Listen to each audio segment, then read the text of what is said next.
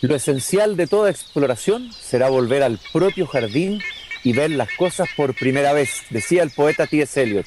Queridos y queridas radiovidentes que me están escuchando en Antofagasta, en Valparaíso, en Viña del Mar, en Temuco, en Santiago, los que nos siguen por Spotify y también a través de pauta.cl, estoy abriendo puntualmente la verja de madera de mi jardín y se escucha ya el sonido de los pájaros aquí, pájaros sureños como exiliados en este sector precordillerano de la megápolis.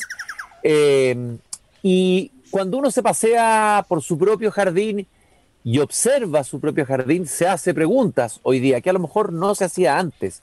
¿Cuánto durará este árbol? ¿Cuánto resistirá esta planta? ¿Cómo será este jardín en 20, 30 años, 100 años más? Y además empieza a preguntarse, en realidad, este debiera ser mi jardín, este jardín que debo regar sistemáticamente, eh, consumiendo más agua probablemente de lo debido. Hay tanta información hoy día disponible que uno, simplemente como jardinero de un jardín, eh, eh, debiera hacerse algunas preguntas. Justamente de eso vamos a hablar hoy día en el Desde el Jardín. Vamos a hablar de sustentabilidad, pero también de la responsabilidad de cada uno de nosotros como consumidores de agua, como ciudadanos habitantes de ciudades que consumen mucha agua, también de los desafíos que nos plantea no solamente a los países, a las comunidades y a todos nosotros eh, el cambio climático. Estoy hoy día en mi jardín caminando entre estas hierbas y estos árboles con Alex Godoy, director del Centro de Investigación de Sustentabilidad de la Universidad del Desarrollo, doctor honoris causa de la Universidad de Wisconsin, entre otras cosas, y él hace clases, además de investigación, obviamente, un ramo, por ejemplo, con este título, Operaciones Industriales y Sustentabilidad, un, título evocador e interesante. Alex, muchas gracias por eh, venir a visitarme esta tarde a mi jardín. No, gracias a ti por, la invitación de, sentarse en un lugar tan rico que en el jardín, digamos cuando uno se siente con esa paz de espacio público, pero también como privado, es algo exquisito. Me, me, imagino para alguien como, como tú, que te he leído varios de tus artículos, que ha estudiado el tema de la sustentabilidad, que está atento a toda la información, la sobreinformación que está llegando eh, eh, eh, desde la ciencia sobre el cambio climático, sobre el tema de la sustentabilidad, sobre el tema del consumo de agua. Me imagino que para ti tener un jardín y mirar un jardín lo debes mirar con ojos distintos por toda la información que tienes. ¿Qué es lo que, qué es lo que, a ver, qué es lo que te surge cuando ves un jardín, un jardín típico de nuestras ciudades? ¿Cuál es la, primera reflexión o las reflexiones que te vienen al espíritu? O sea, primero es un espacio de paz, fíjate. Cuando uno se sienta en el jardín, es como cuando a uno, la abuela o mi mamá nos llevaba a la plaza y te sentaba ahí con tu abuelo y te dabas migas a las palomas, ¿te acuerdas? Que eran como espacios de encuentro que iban como uno iba a la esquina.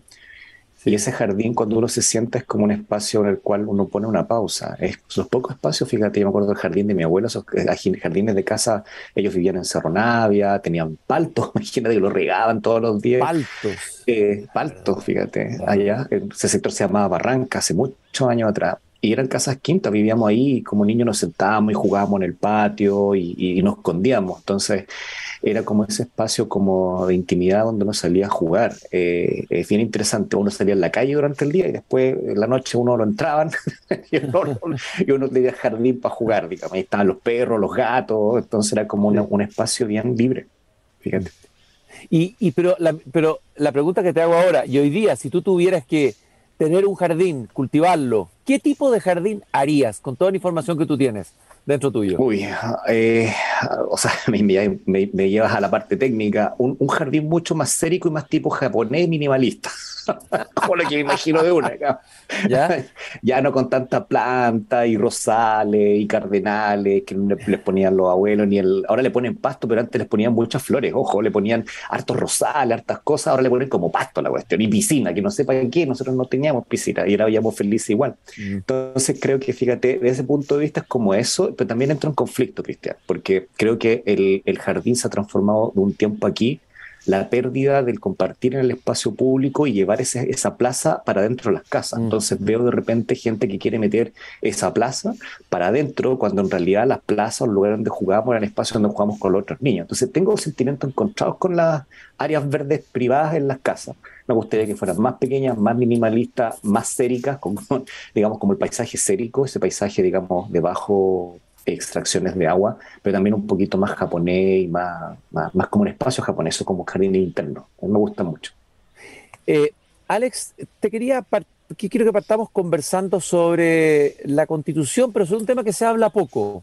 ¿Cuál es tu lectura del texto constitucional? Te leí un artículo en que habla, hablabas del borrador, creo que recuerdo que, que, que, era un artículo sobre el borrador de la constitución en, en términos medioambientales y tú señalabas ahí que se extraña un hilo conductor. Estoy citando una frase, a lo mejor sacada de contexto, pero que se, está, se extraña un proceso de reflexión profunda y que parece más una lista de largas eh, eh, indicaciones más cercana a un manual de instrucción que a un marco conceptual para un proceso legislativo. A ver, ¿cuál es tu, diagnóstico y análisis de la Constitución desde, desde tus temas, digamos?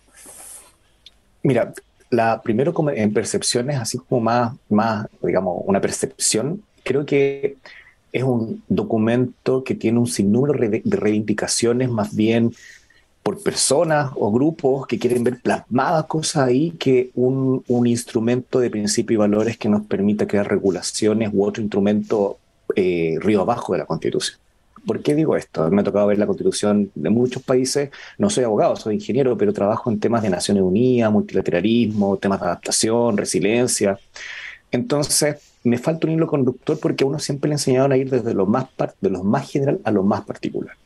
Entonces, por ejemplo, te dicen que una constitución ecologista. El defender un glaciar no te transforma en ecólogo, ni ecologista. El defender los animales no te transforma en animalista sino que uno apoya una causa, uno puede apoyar una causa. Yo apoyo la causa feminista, ¿cachai? Y puede que a lo mejor no sea feminista, pero apoyo la causa, porque creo que hay un tema de brecha de equidad de género. Trabajamos en los ODS. Y creo que aquí se piensa que por tener un sinnúmero de articulados que protegemos distintos valores o patrimonios ambientales, nos transforman en ecologistas. Y eso no es una constitución ecologista. Entonces, por ejemplo, extraño, por ejemplo, si tú me preguntas, ya, hubiese escrito la constitución, ese participado, hubiese peleado que por el primer uno de los primeros artículos de la Constitución haya sido de que en todo, todo persona, entidad en el Estado de Chile tiene el deber de proteger el patrimonio natural y nuestro ecosistema. Y ya con eso, lo que venga abajo da lo mismo. eso, mm. eso te da mucha cancha, es un principio y un valor. Entonces, una, una actividad industrial como la minería, la industria forestal, la salmonicultura, se podrían dar bajo ese principio. ¿Ya? Y ese principio te genera un, un sinnúmero. Acá no, acá el concepto de desarrollo sostenible, como tiene la constitución de Sudáfrica, es decir, todo Chile, todo sudafricano tiene derecho al desarrollo sostenible explica mucho. Fue un concepto que costó mucho construir multilateralmente el año 1987 con Gro Harlem Brundtland, que se llamaba Nuestro Futuro en Común. Y aquí aparece como en un articulado, como abajo, en la parte regional, y comparte, y que demuestran más bien un analfabetismo en términos de estos temas y en el uso de, las de las palabras, como por ejemplo palabras que a lo mejor nos gustan en castellano, que puede ser maritorio, que es como territorio marítimo, que en el, en lenguaje internacional no existen. Mm. Y, hablar de territorio marítimo también es decir, eh, a lo mejor los océanos, y fíjate que estoy pensando, te, te, dice los bienes comunes, los océanos son bienes comunes para toda la humanidad.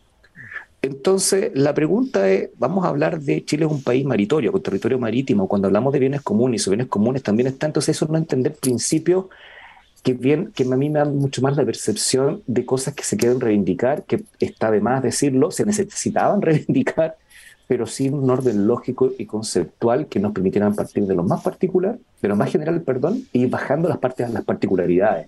Y aquí se hace a partir de una particularidad una generalidad. Y creo que eso es complicado, especialmente porque se, olvidan conceptos grandes como ecosistemas y su servicio ecosistémico. Entonces, después vamos diciendo los glaciares y cuánta cosa queremos proteger, pero primero hablamos de que queremos proteger nuestros ecosistemas, que al final el desarrollo sostenible es, una es, un, una fino, es una fina equilibrio entre cosas que nunca vamos a ganar 100%. Si yo quiero proteger 100% el medio ambiente, significa que si yo lo conservo y no lo toco, lo más probable es que yo no pueda producir nada de ahí, entonces la agricultura familiar, por la cual de repente la agricultura rural no puede ser. Aunque te digan, no es que tiene bajo impacto, sí, pero si lo estáis protegiendo 100%, también estás limitando otras cosas. Y trabajar en desarrollo sostenible es súper frustrante, no es agradable, porque tenemos compensaciones, tenemos lo que se llaman los, gringos, pitucamente dicen los offset, las transacciones, o sea, no podemos, tenemos que tomar decisiones entre producir, en no producir, nos gusta la energía renovable, y tenemos minería. Queremos no ser un país minero. Eh, ¿Qué va a pasar con eso, con, con, con las metas de, de, electromovilidad? hay muchas preguntas porque la gente se puso en una postura sin conectar los puntos de sociedad.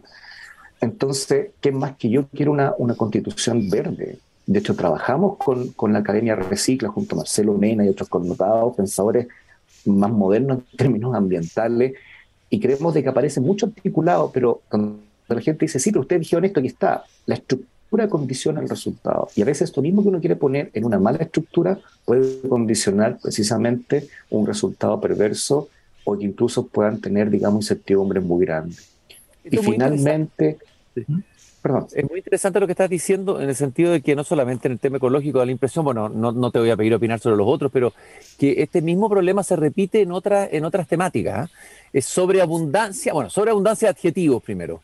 Eh, eso es lo que yo veo desde la mirada del Cuando ya veo demasiado adjetivo en un texto, yo coloco la sospecha. Me acuerdo la frase de, de Huidobro, el adjetivo cuando no da vida, vida mata. Entonces, eh, eh, los particularismos son como las agendas particulares más que la mirada holística, más que la mirada global. Entonces, la pregunta que te quería hacer ¿Cuál sería para ti un hilo, cuál habría sido un hilo conductor interesante? Tú nombraste el, ejemplo de Sudáfrica, de otros países, pero nuestro, ¿cuál podría haber sido el aporte de Chile eh, eh, eh, sobre el tema de la sustentabilidad desde nuestra mirada, desde este territorio, desde este lugar de la Tierra, que podría haber sido el hilo conductor para ti en el tema medioambiental de la Constitución? Y creo que puede ser eh, interesante preguntarlo porque dependiendo del resultado del plebiscito, puede que ser que el proceso constituyente todos dicen que va a continuar. O sea, se van a hacer cambios, van a haber modificaciones, probablemente van a volver las discusiones y tal vez se podrá enmendar y corregir aquello que no nos gusta hoy día. Eh, sobre eso, enmendar y corregir es, un tema aparte que me gustaría respondértelo después, porque hay cosas que a veces no se pueden corregir. Cuando hay fallas estructurales, tú tienes que construir sobre la falla estructural que pusiste. Y creo que ¿Tú crees que hay fallas estructurales en el tema ¿Tú crees que hay fallas estructurales? Sí. Sí, hay tres o cuatro articulados que son fallas estructurales. Que no, sé, no sabemos cómo la vamos a arreglar. y hay otras cosas que nos va a demorar mucho en arreglarlas. Como, y si es que la arreglamos como pensamos algunos, porque obviamente esto es la diversidad. Mira, yo creo que, y esto va a ser majadero, yo trabajo en sustentabilidad y desarrollo sustentable. Y siempre me preguntan a mí una pregunta súper odiosa que te dicen, ¿es sustentable? Sustentable o sostenible? Que es una pregunta espuria, porque, eh, eh, digamos, tiene que ver con la lingüística. Bueno, tú eres más experto que yo, pero esto es cuando la Nación Unida escribió el reporte bruto, lo escribió en inglés y utilizó la palabra sustainability, de sustentabilidad. Y cuando se tradujo al español tuvo que, tuvimos que escoger, digamos. Entonces, si somos más gringos que no, no tengo una discusión. yo creo que el hilo gran hilo conductor y que creo que es un marco conceptual válido a nivel global para que cada nación, de acuerdo a su identidad, busque su desarrollo, es el concepto de desarrollo sostenible. Aquel que a grosso modo no siempre habla como papagayo esto, que la gente lo entiende re poco, pero es el equilibrio entre la dimensión social, económica y ambiental. Y tú utilizas todos los instrumentos de política para poder tomar las decisiones. Y al final el desarrollo sostenible es un acto político, de ponernos de acuerdo en setear o poner, perdón, en configurar principios y valores comunes que nos permitan después construir una estrategia de acción. O sea, si tú una de las definiciones que más me gusta del desarrollo sostenible es que es un proceso de mejora continua para la calidad de vida de las personas y por tanto es una jornada en progreso. Nunca es una, una, meta a la cual llegamos, porque lo que hoy día es bueno, mañana no lo va a ser, porque van a haber mejores estándares, mejor eficiencia, etcétera. Entonces, es un acto político porque tenemos que construir una estrategia, acciones, regulaciones que nos permitan alcanzar esos estándares, siempre manejando lo social, lo económico, lo ambiental. Y creo que el derecho al desarrollo sostenible involucra precisamente esa sustentabilidad ambiental o sostenibilidad ambiental, protección del ecosistema, protección de nuestros sistemas, de nuestros glaciares, de nuestros recursos naturales, la conceptualización de nuestros recursos naturales como bienes comunes, del lado social, ponte tú, en temas de equidad territorial, de empoderamiento de la región, y yo soy de Iquique, ¿ya? Pero que también es empoderamiento en, concordancia con el territorio nacional, porque alguien podría crear una república autónoma de Iquique, digamos, y nosotros podemos decir, no hay más pesca, ¿ya? Mm. pero también el lado económico, de que nuestra sociedad depende de la producción de bienes y servicios, pero no solamente para exportar, sino para comer, hay una seguridad alimentaria que nosotros tenemos que proveer, y creo que ese marco conceptual no hubiese dado el paraguas para poder desprender desde el sistema político, el sistema social, el, modelo económico, la estructura del sistema económico, lo ambiental, y de ahí construir. Entonces, lo que me falta es ese paraguas arriba. Y esto queda mm. como una cápite en el tercer o cuarto módulo, como abajo, y vamos a poner esto y los animales. ¿Por qué los animales? ¿Por qué no podrían ser los insectos? Porque las abejas son artrópodos, digamos. Entonces, y ahí tú te das cuenta de lo que tú dijiste, que son más bien eh, particularidades de cosas que queríamos reivindicar, pero que quedan más bien como un articulado, que falta un hilo conductor que le dé el paraguas para cualquier regulador o legislación o incluso jurisprudencia a nivel de tribunales ambientales, te diga, ok, la constitución dice el desarrollo sostenible, tenemos que ver ahora cómo se avanza en esto. Eso. Quizás porque uno de los defectos que muchos han encontrado en la Constitución es que se asemeja más a un programa político que a una Constitución. Mira, eh, y, no, y, no, lo sé, fíjate, porque a mí me tocó participar en el desarrollo de un programa político. Y fíjate que nosotros intentamos darle un hilo conductor junto con otras partes del, articulado.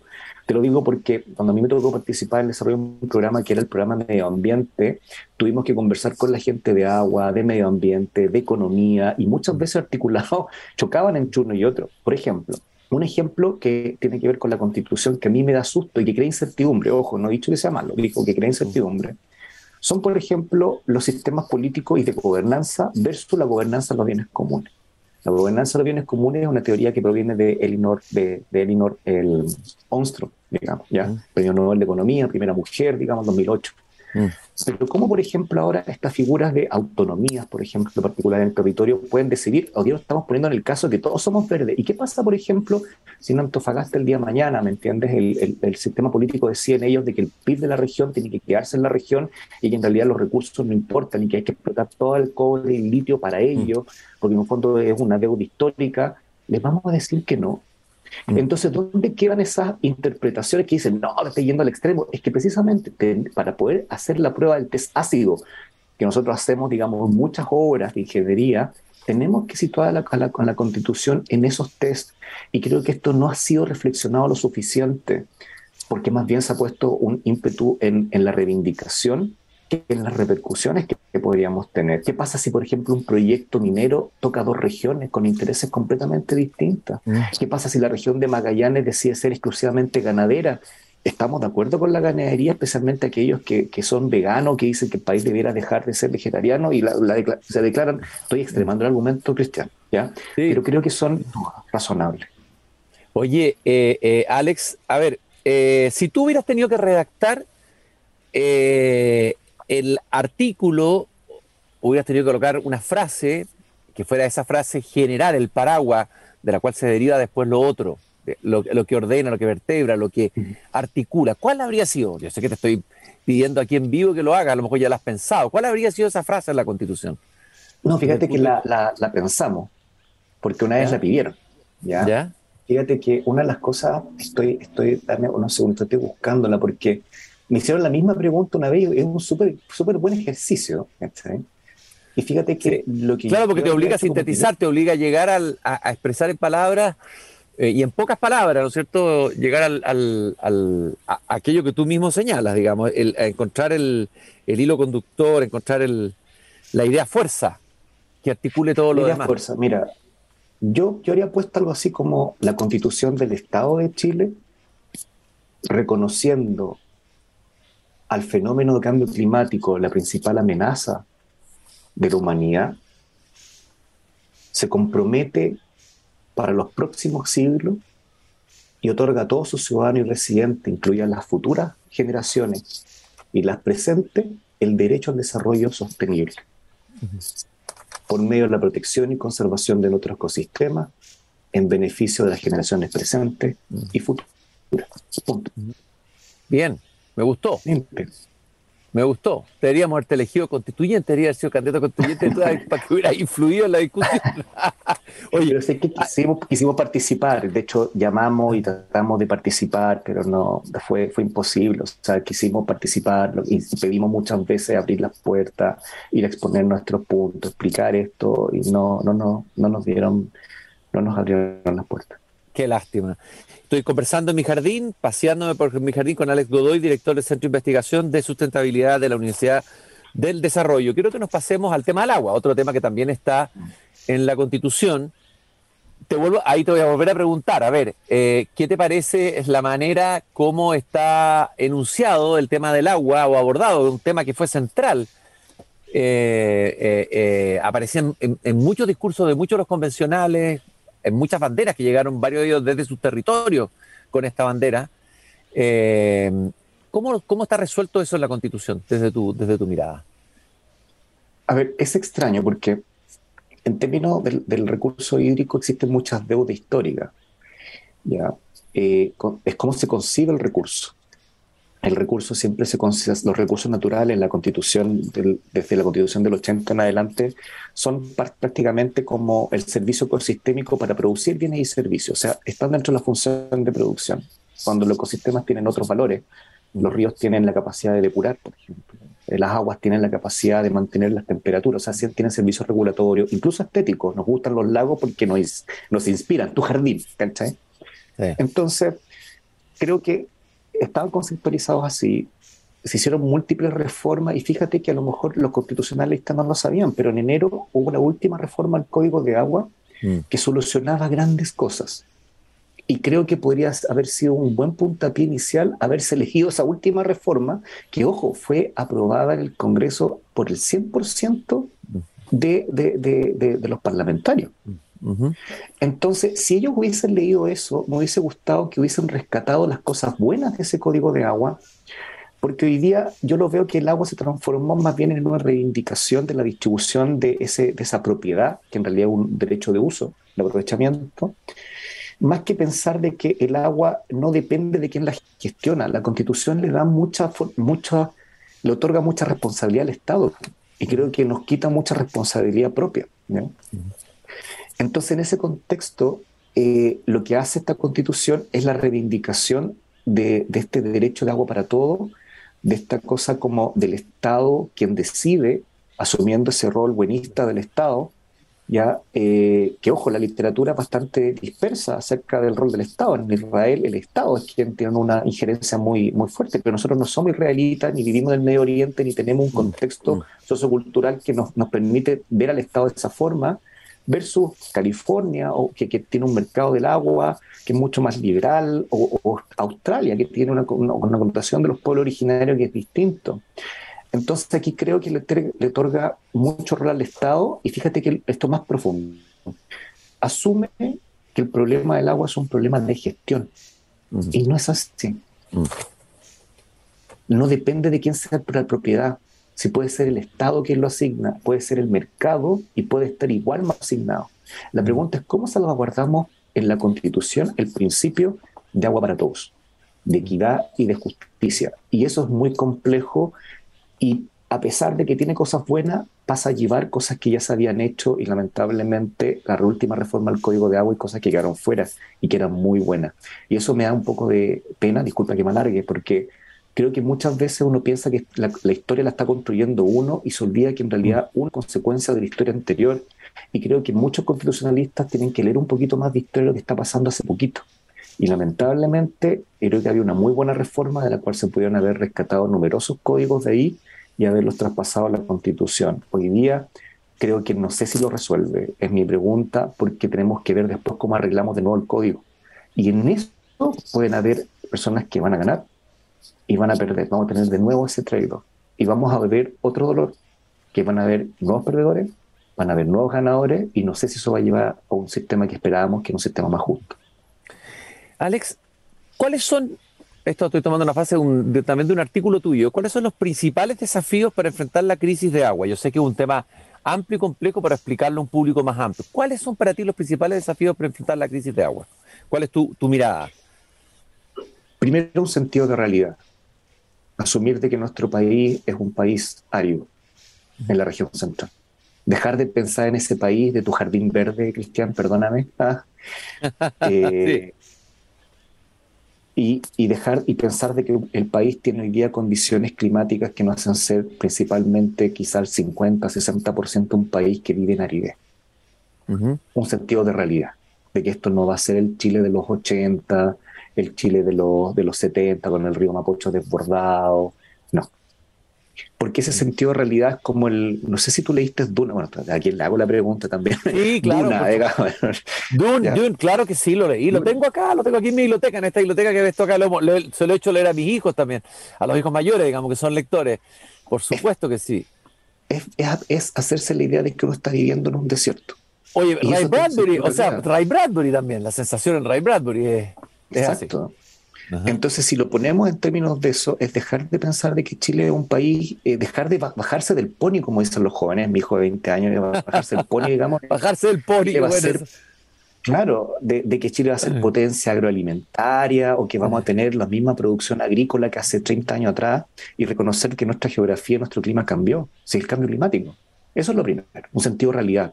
Eso ya, eso, eso interesante lo que es un duelo, es cuando uno tiene que a veces uno niega la realidad, no, pero esto es un, es un, duelo, perdimos, para mí es un duelo, decir, ya no llueve como llovía en mi infancia, ya no se desborda, incluso el río Mapocho como se desbordaba, en mi jardín no va a poder hacer como era, es un duelo que tenemos que asumir todos probablemente, eh, un trabajo de conciencia, pedagogía eh, grande ¿ah? eh, de, toda la población. Eso es lo primero. ¿Cuál es lo, cuál es lo segundo? Lo segundo, fíjate, es que uno cuando asume ese sentido de realidad, uno sabe que, por ejemplo, el suministro de agua, o sea, el agua que cae, el agua que, viene, que cae por distintas partes, eh, ya no es la misma. Por lo tanto, vamos a vivir siempre en la escasez. Y eso nos tiene que obligar a un sentido de sobrevivencia. O sea, hay preguntas duras que tenemos que hacernos, Cristian. O sea, yo no sé si la cuenca del la subcuenca del Maipo, la subcuenca del Mapocho, esto es un concepto ecológico, ¿ah? ¿Cuál es su capacidad de carga? Para que la gente lo entienda, la capacidad de carga es cuánta gente es capaz de sostener un medio ambiente per se. ¿ya? Entonces, tú puedes decir, ¿sabes qué? Dada esta actividad, este ecosistema, este parque, los parques lo tienen, ¿ah? cuando los parques, tú un parque, a un parque nacional, te dicen máximo 160 personas, es lo máximo que puede soportar el parque de carga. Los ecosistemas tienen eso, si no colapsan. Es a lo mejor pensar de que como vivimos en un país árido, tenemos que reconfigurar el territorio. Y a lo mejor no pueden vivir nueve personas en Santiago y en la cuenca del Laja a lo mejor ya no va a haber, no va a haber, ¿me entendí? Una actividad agrícola, y por más que le metamos plata a, ¿cómo se llama?, a cuestiones de riego, no va a llover más. Entonces, ese sentido de realidad es decir, tenemos una escasez constante, ¿ya? Esa escasez constante es una escasez que nos tiene que llevar a vivir un sentido de sobrevivencia y por tanto a ser innovadores en cómo resolvemos dos cosas. Uno, el cómo recuperamos el agua cómo somos eficientes en su uso y cómo la gestionamos, que son tres cosas, eficiencia, nueva fuente, conservación y gestión. Son cuatro puntos que son pilares. Ahora pero hay un punto que me imagino que es reducir el consumo, lo que se llama la, gestión de la demanda, ¿no es cierto? Que ahí no hay una cultura, no hay nada instalado, digamos, en, Chile, no sé si estamos preparados. Nosotros hemos instalado ese término porque muchos de los hidrólogos en Chile hablan de la oferta, del suministro. Nosotros instalamos el término desde el del CREAM, de la gestión de la demanda hace años. Tenemos que gestionar la demanda. No, no, sé si no sé si a través de la propiedad, o si los bienes comunes, pero hay que gestionar la demanda. Tendrá distintos mecanismos de solución, pero es gestionar la demanda.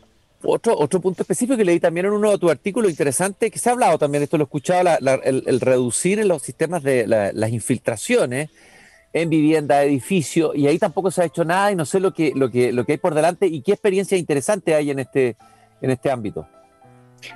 Que no estamos, no, no estamos conectando los puntos, Cristian. Entonces, por ejemplo, hablamos de agua, pero por ejemplo no miramos las casas. Y en las casas hay experiencias, por ejemplo, de sistemas de reuso que ya se están haciendo para poder tomar aguas grises, eh, tomar, por ejemplo, el agua de, la piscina, o tomarlos como reservorio. En California se están usando incluso como reservorio las piscinas para poder enfrentar eh, incendios forestales, ¿cachai? Entonces, cuando hablamos del agua, es conceptualizar del agua en todas sus formas y, por ejemplo, desde el reuso en domicilio en departamento, en las capturas del borde costero, No estoy hablando de salar, estoy hablando de tomar agua, por ejemplo, hay un, teatro del agua en, en, en, en, Australia que toma agua a partir de la bruma marina, como nosotros de la Camanchaca, dejar de verlo como, ay, mira qué lindo, estamos tomando agua de la Camanchaca con una red negra. No, dejar de verlo como lo pintoresco e industrializarlo. Entonces, si tú me preguntas, nos enfocamos exclusivamente a lo que vemos, al reservorio, al regante, al río, en vez de tener una visión un poco más holística, es decir, los sistemas de vivienda tienen que ser altamente eficientes, tanto en, los, temas térmicos, de temas de ventilación, de, cambio climático, pero también los temas hídricos de recuperación de agua. ¿Están hoy día las casas que te construye la cañería permitiéndonos hacer eso? No. ¿Están hoy día las ordenanzas para que, no sé, los tubos y las canaletas, digamos, que andan por toda la ciudad, separen las aguas grises del agua café? No. ¿Están hoy día los diseños de construcción para poder separar aguas grises y que sean normativas de construcción y diseño? No. ¿Están los edificios? No, no, no y no. Entonces, como que seguimos pensando en un lado en vez de conectar los puntos. Es como cuando alguien dice, me gustaría, nosotros lo dijimos en el IPCC, no sacamos nada, por ejemplo, un punto en energía, de querer que la gente use más transporte público, Cristian, si ese transporte público sigue usando petróleo. Mm. Porque vamos a tener más buses a petróleo, ¿ya? Mm. Menos autos, pero más buses a petróleo. Entonces, para poder capturar esos beneficios o esas sinergias que le llaman los ciúticos, digamos, las palabras, eh, esas sinergias necesitamos de que no me saco nada con que las personas sean eficientes y ahorren agua, si al final esa agua, poca agua que se gasta, vuelve a ir a donde no tiene que ir. Alexia, ha sido una conversación extremadamente interesante. Creo que quedaron muchos temas, así que esa es la excusa para que invitarte de nuevo a pasear por mi jardín. Creo que te estás yendo a Estados Unidos en estos días, eh, pronto. No, en, un, justo en un mes más me voy ya a, a tomar mis funciones. Creo, creo que me quedé con demasiadas preguntas y, eh, para, para hacerte todavía. Pero quiero preguntarte si eres optimista o pesimista, y lo digo a la luz de una cita maravillosa que tienes, colocaste en el Twitter que me encantó, que ya la adopté y la tengo y la copié en mi cuaderno y te la voy a, la voy a, la voy a usar, de Shakespeare, que dice, ocurra lo que ocurra, entiendo que esto es un Twitter tuyo, eh, en el día más borrascosos, las horas y el tiempo pasarán. Eso lo colocaste tú, ¿no? De Shakespeare. Sí. Ya, eh, eh, ¿Lo aplica en nuestro escenario o más bien tiende a ser pesimista porque también el Eclesiastés dice, el mucho saber da dolor, o sea, el que sabe demasiado sufre más porque porque ve lo que viene. es, mejor, no saber. Eh, como dice, hay una frase que dice, soy un, digamos, no soy pesimista, soy un optimista informado. Ya. Eres optimista informado. sí, como, y como decía Fox Mulder en una serie de los expedientes secretos Esqui, tenía un póster con un ovni que decía, I want to believe. Ah, soy un hombre de fe, sigo siendo un hombre de fe. de esperanza, yo creo que la palabra esperanza es clave. Hay que, hay que alentar la esperanza, como decía el filósofo Jorge Milla. Estimado eh, Alex, un gusto de haberte tenido, muy interesante la conversación, muy eh, ilustrativa, me, dejó pensando muchas cosas. Eh, gracias por haberte paseado esta tarde conmigo en el jardín. Alex Godoy, director del Centro de Investigación de Sustentabilidad de la Universidad del Desarrollo.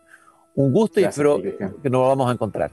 Y nosotros nos despedimos, nos encontramos de nuevo mañana aquí cuando vuelva a abrir a las 8 de la tarde la verja de madera de mi jardín, ojalá sustentable. Hasta mañana.